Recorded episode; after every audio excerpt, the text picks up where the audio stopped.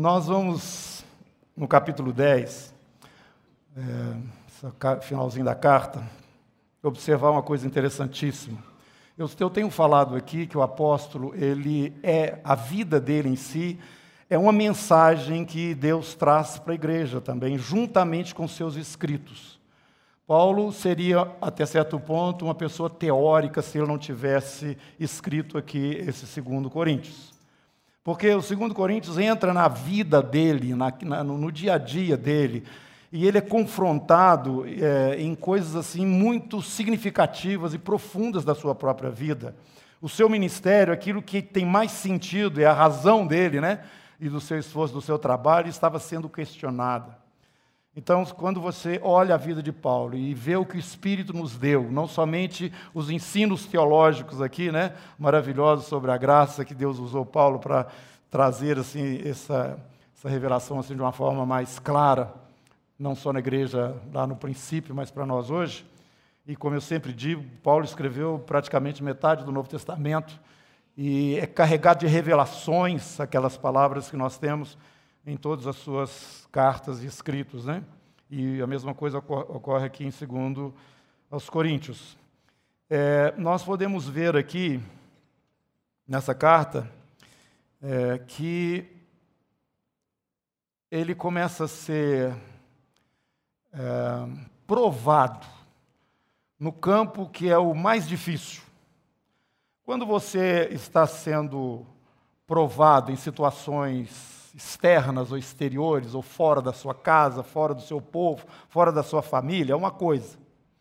Mas quando isso ocorre dentro da sua casa, dentro da sua família, meio, com pessoas com quem você tem um relacionamento mais íntimo, isso machuca demais. Isto é sério demais. E é o que nós estamos vendo Paulo enfrentar aqui. E eu queria, com isso, voltar um pouquinho atrás é, e lembrar aos irmãos que eu tenho falado algumas coisas aqui é, a respeito da intimidade nossa com Deus e a adoração tem esse sentido também de uma forma muito forte. É, que lá no livro do Apocalipse tem lá uma das promessas do Senhor, que é uma pedrinha branca para o vencedor. E essa pedrinha branca tem um nome escrito que ninguém conhece senão a pessoa e o Senhor. Vão lembrar disso? Eu falo sempre isso, repito isso. Porque nós precisamos tirar essa ideia de que nós somos um bando de convertidos, um bando de salvos, uma turma feliz e abençoada de Deus, que é mesmo, tá vendo? mas isso é incompleto. Essa relação pessoal que nós podemos desenvolver com Deus aqui, ela vai continuar lá. E o Senhor, quando está falando a respeito deste nome, que ninguém conhece, está falando de intimidade. Ele vai continuar comunicando com você de uma forma pessoal e íntima, da mesma forma como hoje deveria estar a sua relação com Ele. Então você não vai ser uma pessoa perdida na multidão. O nome que você terá será o sentido seu ou a razão sua diante do Deus que te criou. Ele vai dizer nesse nome: Você é isto para mim. Quando Jesus está falando, Eu sou o caminho, eu sou a verdade, eu sou a vida, ninguém vem ao Pai a não ser por mim, ele não está falando para nós que ele é o caminho para o céu, não. Ele está falando para nós que ele é o caminho para o Pai. Caminho para o Pai. Mas nós contentamos com o céu. Não é isso? Na maioria das vezes a nossa visão fica na glória celestial, coisas maravilhosas. Realmente, todas. Os querubins, os serafins, os irmãos, aquela glória infinita, não vai ter mais choro, não vai ter mais lágrimas, mais tristeza, e nós não vamos mais morrer. Né? Temos agora para desenvolver um projeto de Deus que nós nem temos ideia de como é que vai ser, talvez assim muito, muito pequena pelas coisas que nós temos hoje, Mas é certo que muito mais, como Paulo fala mesmo, nem olhos viram, nem ouvidos ouviram, nem jamais penetrou no coração do homem o que Deus tem preparado para aqueles que amam. Vamos ter, nós vamos ter surpresas maravilhosas nos céus. Mas quando eu digo que quando Jesus fala, eu sou o caminho, eu sou a verdade, eu sou a vida, ninguém vem ao Pai, ele não está falando ninguém vem ao céu, não, ele está falando vem ao Pai. O nosso galardão maior é o Pai, é o nosso Deus, é o conhecimento dEle, é a pessoa dEle. Porque o que, que eu vou fazer no céu se o Senhor não estiver lá? Está escrito isso no livro dos Salmos. Fazer lá. A mesma expressão de Maria, onde é que vocês puseram meu Senhor? Ué, mas você já viu um anjo aqui, Maria? Eu não estou interessado em anjo, eu estou interessado no meu Senhor. Nós estamos ainda, muitas vezes, infantis na forma como nós relacionamos com o nosso Deus por falta de uma intimidade crescente. Essa intimidade crescente passa por esse relacionamento pessoal, que, repito, nós enfatizamos muito aqui nesse ministério. Não me coloque nenhum dos presbíteros, nenhum dos irmãos, nenhum dos pastores entre você e Deus. Não receba do Senhor só através dos irmãos, você tem que receber diretamente do seu espírito. Você tem que conversar com Ele, você tem que ouvir a voz dele diretamente no seu espírito. É isso que você precisa, e eu e todos nós. Acabou esse negócio, o único intermediário entre Deus e os homens, quem que é? Eu pensei que era o São José Tadeu, que era Maria, que era não. Só Jesus. Até mesmo Maria, nossa irmã maravilhosa, cheia de graça, ela também só chega ao coração do Pai, do seu Criador, através daquele que Deus usou, seu Filho, né? Na carne, Jesus, que entregou a sua vida por nós. Então, queridos irmãos, procure o seu acesso Procure o seu acesso, desenvolva esse relacionamento. É uma das coisas que às vezes eu percebo que as pessoas esperam, não só de mim, mas de algum líder é, no meio da igreja, direções, última palavra. Começa com aquele negócio: isso é pecado, isso não é pecado. Fala para mim se é pecado. E vai indo até vocês, querem que você dirija a vida deles, agora você vai fazer isso, vai fazer aquilo, vai fazer aquilo outro. Não, irmãos. De maneira alguma. Às vezes eu sou até mesmo cobrado nisso. Ah, por que você não falou assim? Por que você não disse para fazer aquilo? Porque eu sei que existe um caminho que eu não transito por ele. Esse caminho é o caminho desta pessoa com o seu Senhor. E eu não vou atravessar na frente. Glória a Jesus. É isso que o Senhor está falando e Paulo está experimentando. Ele está experimentando nesse momento onde o resultado do seu trabalho, os frutos do seu esforço. Olha, para ele chegar lá em Corinto e fazer o que ele fez lá, irmãos, ele vai contando aqui. Ele passou, já tinha passado por um tempo muito difícil. Muito. Mas ele, no capítulo 13, versículo 7, ele fala o seguinte: Estamos orando a Deus para que não façais mal algum, não para que simplesmente pareçamos aprovados, mas para que façais o bem, embora sejamos tidos como reprovados. Quando nós dependemos, em última instância, do conceito, oh, gente, é muito importante a gente saber o que, que os outros pensam a nosso respeito, viu? É muito importante você saber o que, que os outros estão vendo quando você aparece. É muito importante. Mas você mesmo ter um senso crítico, né? Mas isso tem limite, irmãos. Isso tem limite. E nós estamos vendo aqui agora a situação do Paulo. Bom, daqueles que foram fruto da minha, do meu trabalho, meus filhos na fé, eu estou sendo considerado como reprovado. Como que é isso? Eu vou pegar minha escova de dente, meu boné e vou embora.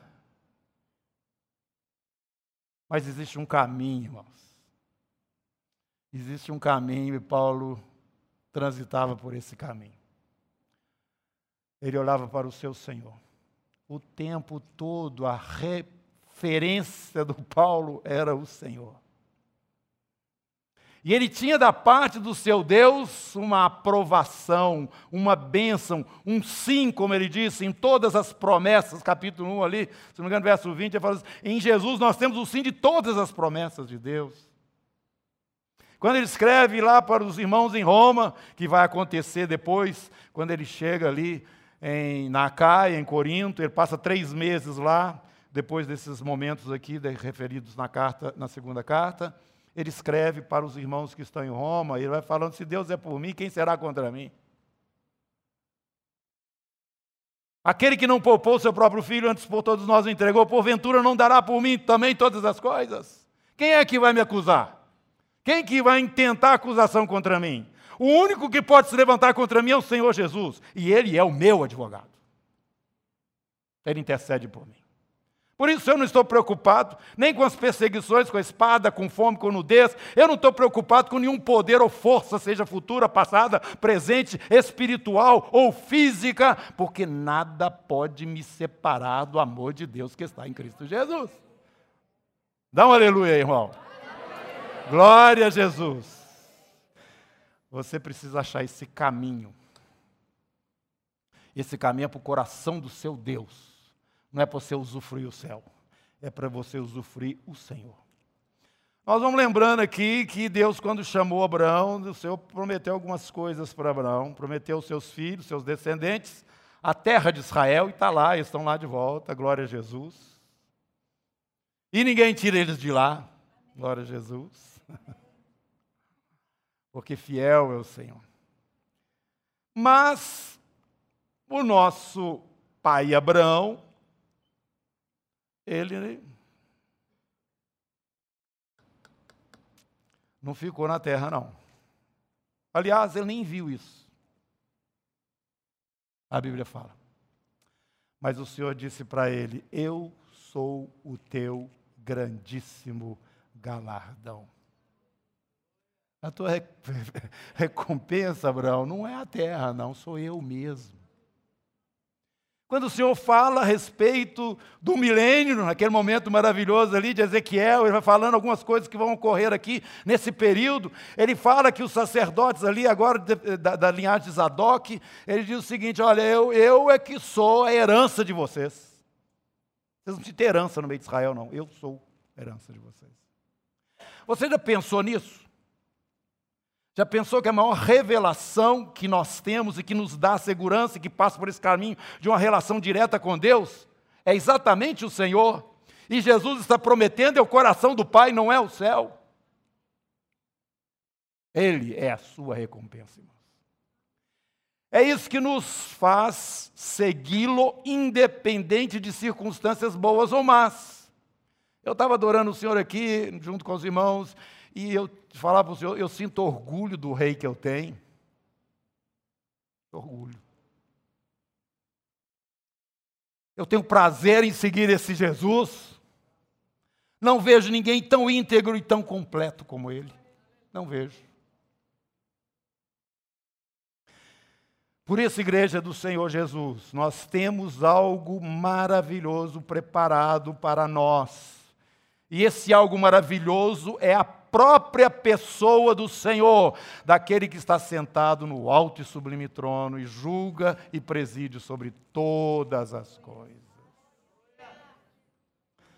Caminho maravilhoso, Paulo está sendo provado, porque se ele está sendo desaprovado por aquilo que é o máximo que está ao redor dele, que são os, aqueles próprios irmãos que nasceram de novo através do seu ministério, se ele não tivesse esse caminho, se ele não tivesse o coração de Deus, se ele não soubesse para onde ele ia e para onde ele estava indo, nesse momento ele ia parar a jornada dele.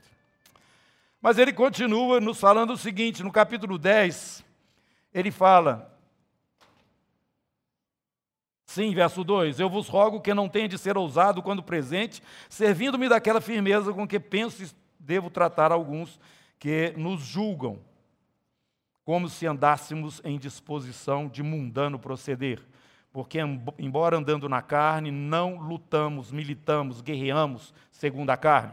Porque as armas do nosso exército não são carnais, e sim poderosas em Deus, para destruir fortalezas, anular sofismas e toda altivez que se levante contra o conhecimento de Deus, levando cativo todo pensamento obediência de Cristo, estando prontos para punir toda desobediência, uma vez completa a vossa submissão.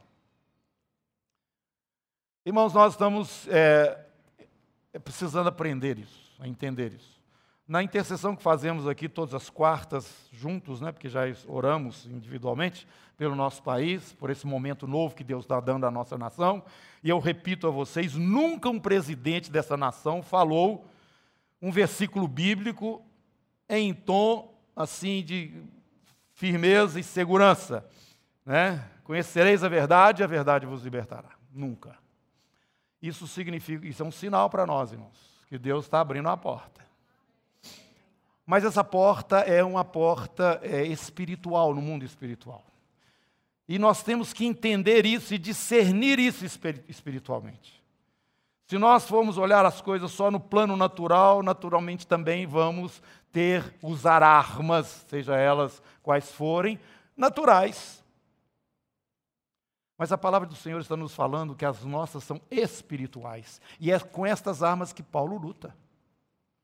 Ele sabe, ele entende essa situação que está acontecendo ali por trás de tudo aquilo que é o aparente dentro dessa, dessa igreja, a igreja de Corinto, e na relação dele com ela própria.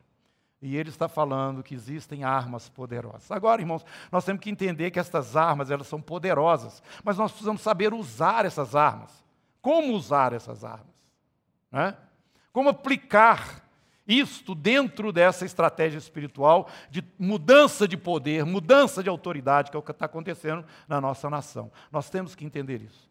Às vezes você vê alguém falando coisas, você fica, não cabe dentro de você mesmo, porque você vê que aquilo é tudo hipocrisia e mentira, porque está tudo gritando em volta, dizendo que aquilo não é verdade. Aí a gente fica, né, a pressão sobe, você fica nervoso demais, as nossas armas são espirituais. Tem um demônio falando na boca daquela pessoa. Tem um poder maligno inspirando aquela pessoa. E nós estamos cheios deles nos três poderes da nossa nação. Nós lutamos contra esses espíritos. Então nós não precisamos ficar ansiosos, nem preocupados, nem atormentados, porque as coisas não estão seguindo da forma exata como nós queremos e da maneira como nós achamos que deve ser. Esses são recursos naturais. Então, domingo que vem vai ter um encontro na praça às 10 horas da manhã. Vocês estão sabendo disso? Quem está sabendo? Levanta a mão. Pois é. Olha baixar. Às 10 horas da manhã tem um encontro aqui nesse lugar. Para fazer o quê? Vocês escolham com quais armas vocês querem lutar. Vai para a praça levantar cartaz? Bandeira? Ou vem para aqui adorar o Senhor? Qual que vocês acham que dá mais certo? Irmão, se fosse um outro horário, vão para a praça. Mas coincide com o horário da adoração. Inegociável. Mesmo porque os resultados, nós sabemos, são bem diferentes. Salmo, se não me engano, 149, ele mostra lá que enquanto o Senhor é adorado, as forças espirituais prevalecem. As forças de Deus prevalecem no mundo espiritual.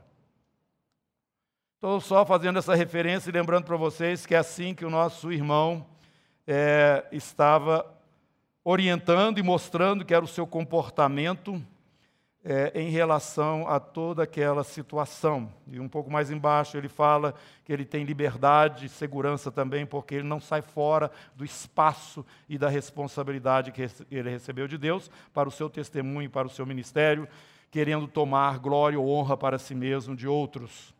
Capítulo 11. Ele continua falando para os irmãos a respeito do seu comportamento entre eles dizendo que eles estavam recebendo outros, que estavam falando um evangelho que não era o evangelho que ele mesmo tinha pregado, mensagem igual àquela que ele disse aos Gálatas. Mas ele dizia também que os irmãos ali estavam recebendo de bom grado essas pessoas, estavam se deixando, inclusive, ser explorados por aquelas pessoas. O que ele não fez, versículo 7. Cometia eu, porventura, algum pecado pelo fato de viver humildemente, para que fosseis vós exaltados, visto que gratuitamente vos anunciei o Evangelho de Deus? Eu, quando estive aí em Corinto, vocês não me deram nada. Fiz tudo que eu fiz, por causa do chamado, por causa da consciência, né, da responsabilidade minha diante do Senhor. Ai de mim se não pregar o evangelho, palavras dele mesmo, né? Versículo 8: Despojei outras igrejas recebendo salário para vos poder servir. Enquanto ele estava lá, os irmãos vieram da Macedônia trazendo recursos para ele. Uma das igrejas que abençoava muito Paulo era a igreja de Filipos. Mas em Corinto, onde ele estava, eles não deram nada para ele. Olha, e ele continua: estando entre vós, versículo 9, ao passar privações, não me fiz pesada a ninguém, pois os irmãos, quando vieram da Macedônia, supriram o que me faltava, e em tudo me guardei e me guardarei de vos ser pesado. A verdade de Cristo está em mim, por isso não me será tirada essa glória nas regiões da Caia. Por que razão? É porque não vos amo? Deus o sabe. Ele era o pai deles. Mas o que faço e farei para cortar a ocasião daqueles que buscam que a buscam, né, com o intuito de serem considerados iguais a nós naquilo em que se gloriam, porque os tais são falsos apóstolos, obreiros fraudulentos, transformando-se em apóstolos de Cristo, e não é de admirar, porque o próprio Satanás se transforma em anjo de luz. Não é muito, pois, que os seus próprios ministros se transformem em ministros de justiça, e o fim deles será conforme as suas obras. Então ele não está muito preocupado com esse pessoal no, sentido de estar se comparando a eles, não. Deixa eles na, no lugar onde eles estão, são ministros de Satanás. E volto a lembrar a igreja: nós estamos vivendo dias onde esses, essas mesmas questões que os irmãos viveram naquela época estão sendo levantadas novamente no meio da igreja. Estou falando a respeito da volta para a antiga aliança.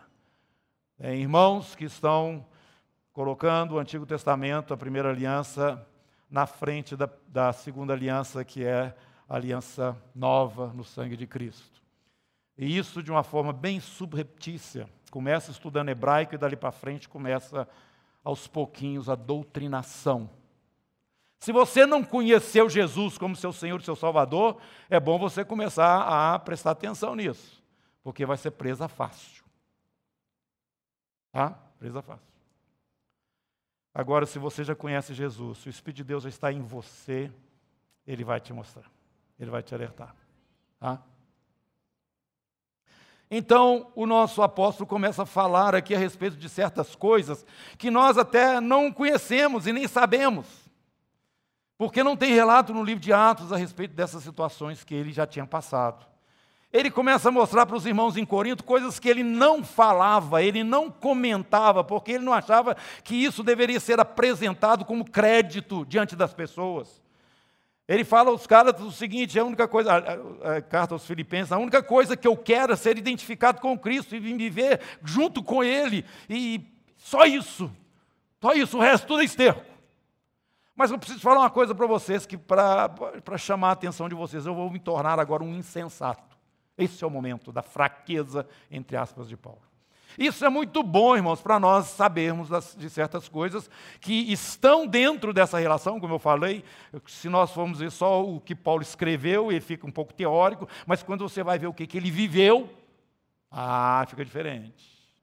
Quando Jesus estava no Getsemane, ele falou, Pai, passa de mim esse cálice. Muitas pessoas falam assim, ah, mas Jesus, o que, que, é isso? Passar o cálice, aquilo mesmo. Ele era o filho do homem. Ô oh, irmão, na Hebreus está escrito que ele sabe a dor de todo mundo. Ele passou na frente de todos nós naquilo que ele sofreu.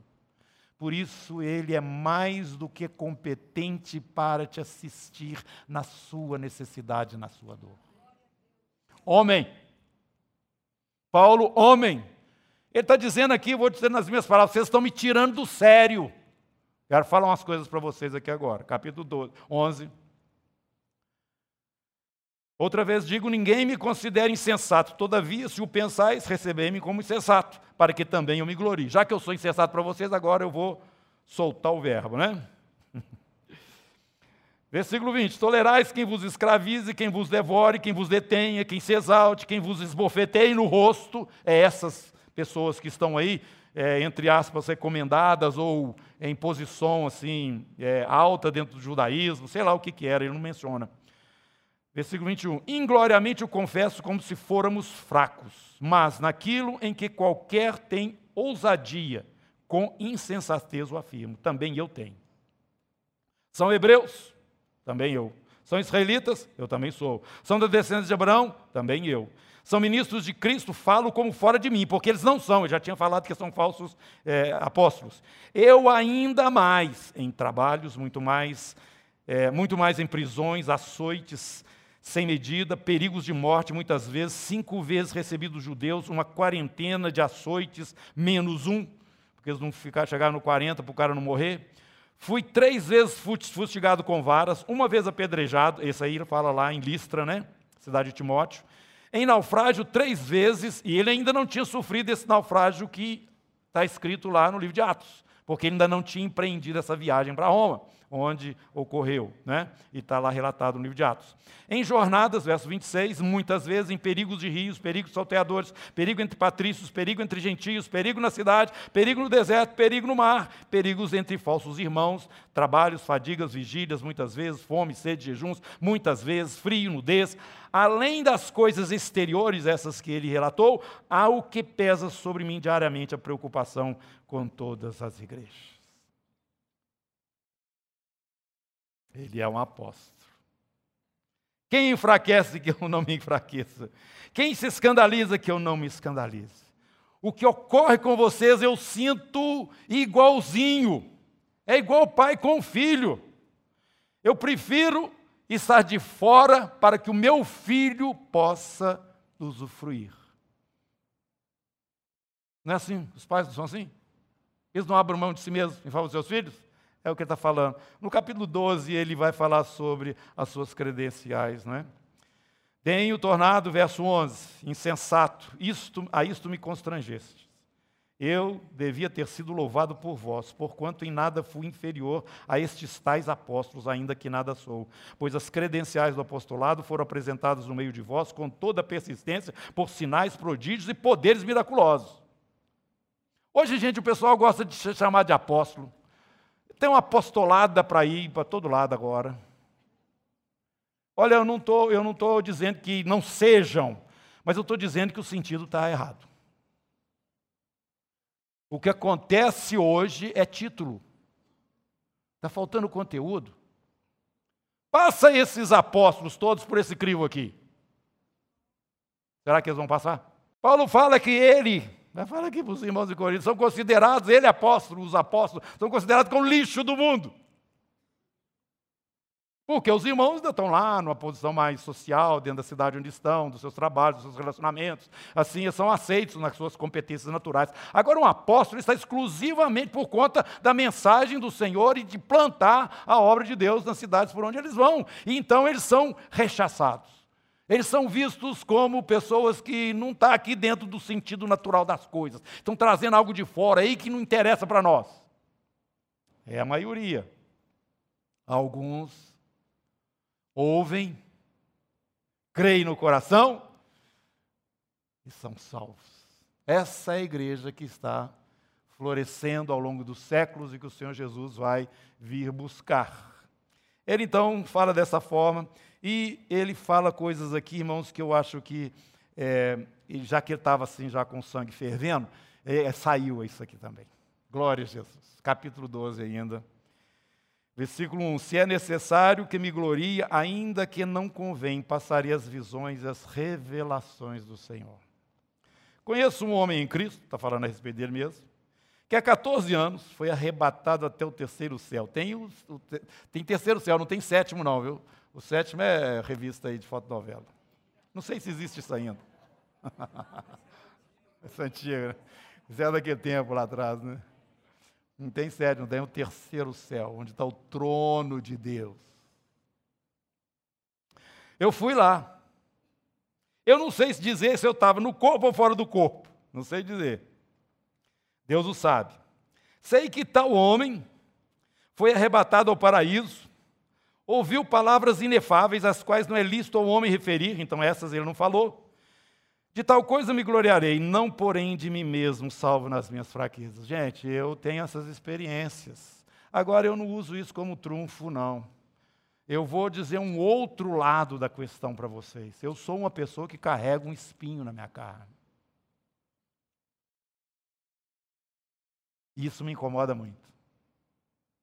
Quem já ficou assim com um espinho assim debaixo da unha, ou então no pé, e o negócio não sai de jeito nenhum, e tem que ficar lá, vai, vai no médico, sei lá, enfermeira, no posto de saúde, vai tirar aquele negócio, está incomodando, você não consegue conviver com aquilo. Paulo tinha um espinho.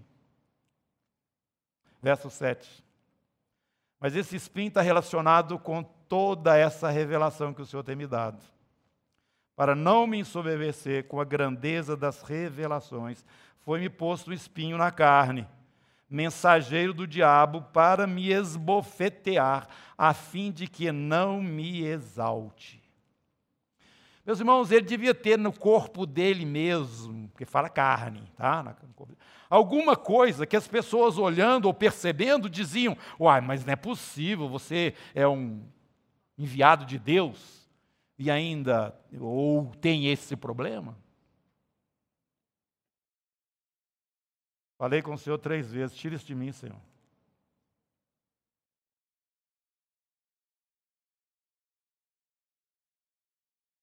Quem que já viu o dedo de Deus fazendo assim para você? Que tem gente que fala assim: ah, Deus não me responde as orações. Não, ele já respondeu há muito tempo, você é que não quer aceitar. Ele falou não. Foi o que aconteceu com Paulo? Não. Pelo que ele escreve, a forma que ele escreve, a gente vai vendo, irmãos, a vida do Paulo é um testemunho. Ele começa assim, muito é, animado, chegando assim, é, para dividir no princípio do ministério dele. Quando ele fala, eu não aprendi o evangelho de nenhum homem, foi diretamente do Senhor, falando aos irmãos lá da Galácia, e eu já dei uma prensa no Pedro, e já teve, quando eu fui em Jerusalém, eles não me acrescentaram coisa nenhuma, aquilo que o Senhor já tinha me dado ele vai escrevendo lá no finalzinho da vida dele, os últimos escritos dele ali, segundo Timóteo, falando para o discípulo dele, Timóteo, oh, Timóteo, olha, eu, eu sou pior dos pecadores. Eu persegui a igreja de Cristo, eu nem sou digno, Timóteo. É a graça do Senhor. É o Paulo. Esse é o nosso irmão. Esse é você, sou eu, somos nós.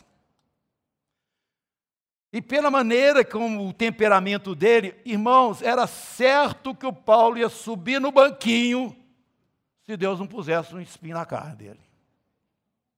Ele ia ficar insuportável. E eu já falei para vocês, eu acho que uma das pessoas que bateu boca com Estevão na sinagoga, de onde Estevão já saiu, sendo levado para o Sinédrio, o Sinédrio já foi sendo apedrejado, foi o Paulo.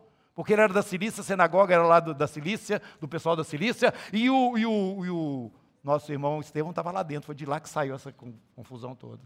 E depois, quando Paulo volta em Jerusalém, ele começa a quebrar o pau também, discutir com todo mundo lá. E os irmãos falam, vai embora, vai embora depressa, que senão te mata aqui. Isso era o temperamento de Paulo.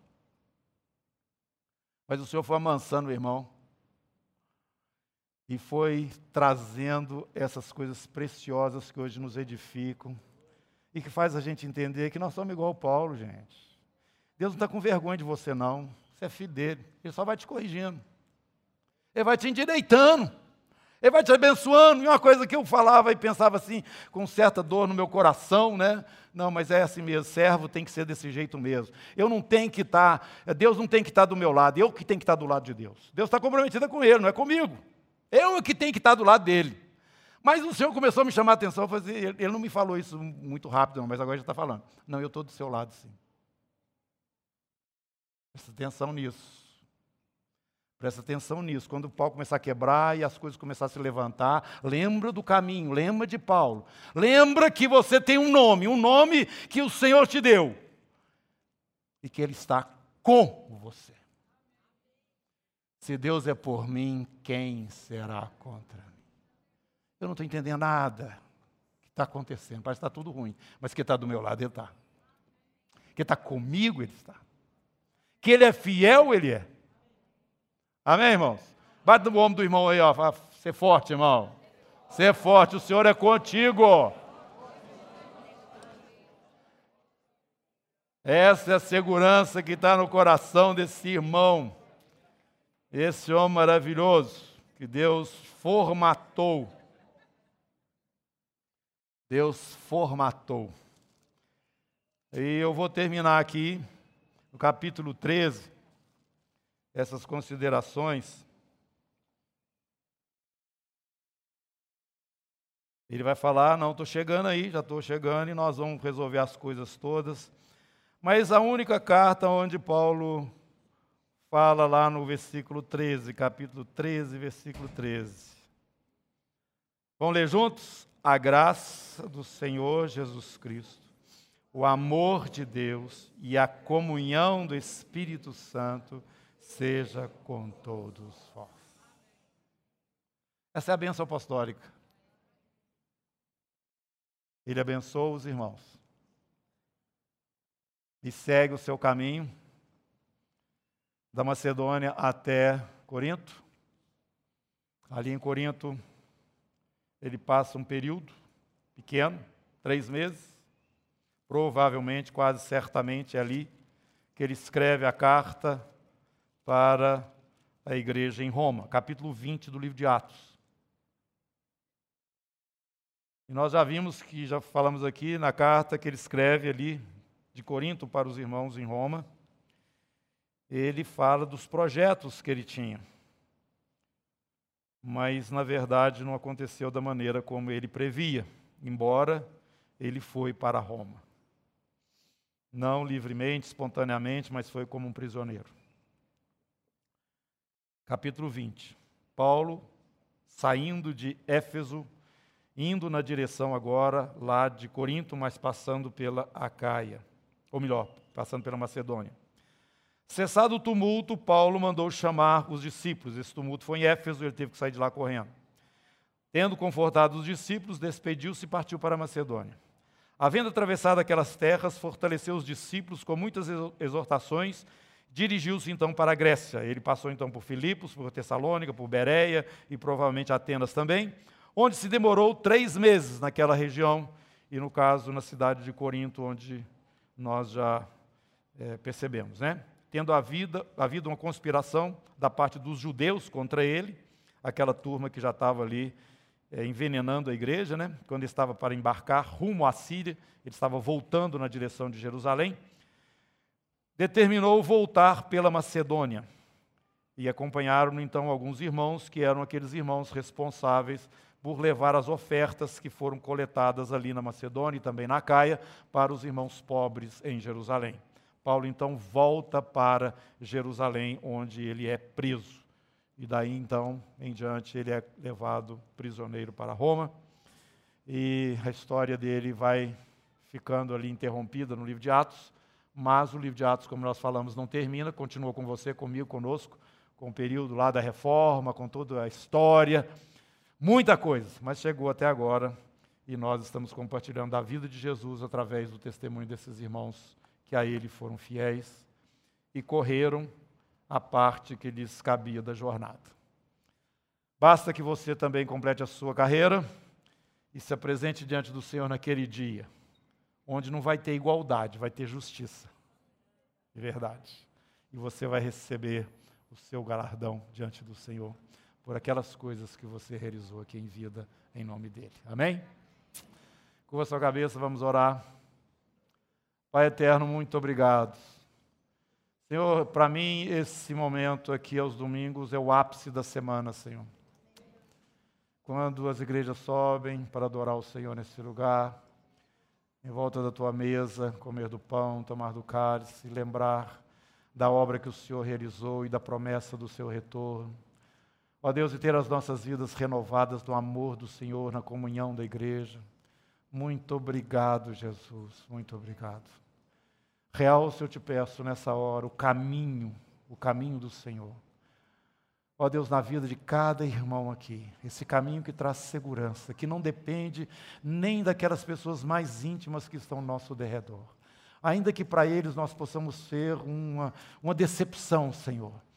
Contudo, nós queremos estar aprovados diante de Ti, sabendo que não somos perfeitos, sabendo, contudo, também que o sangue de Jesus nos purifica de todo pecado, e se porventura nós pecarmos, temos um advogado diante do Pai, e ninguém mais pode nos acusar diante de Ti, Senhor, e o Senhor é por nós.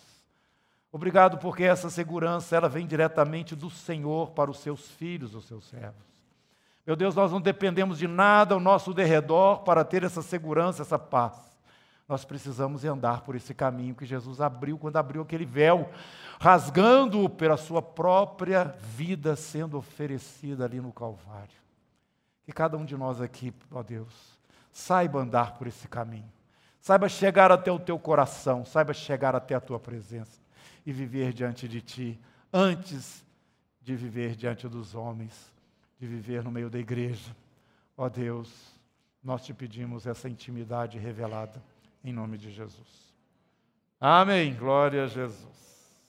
Nós vamos continuar em Romanos agora, viu, irmãos? Vocês podem já pegar a carta aí e ir andando, que nós vamos tirar muitas coisas é, para a nossa edificação.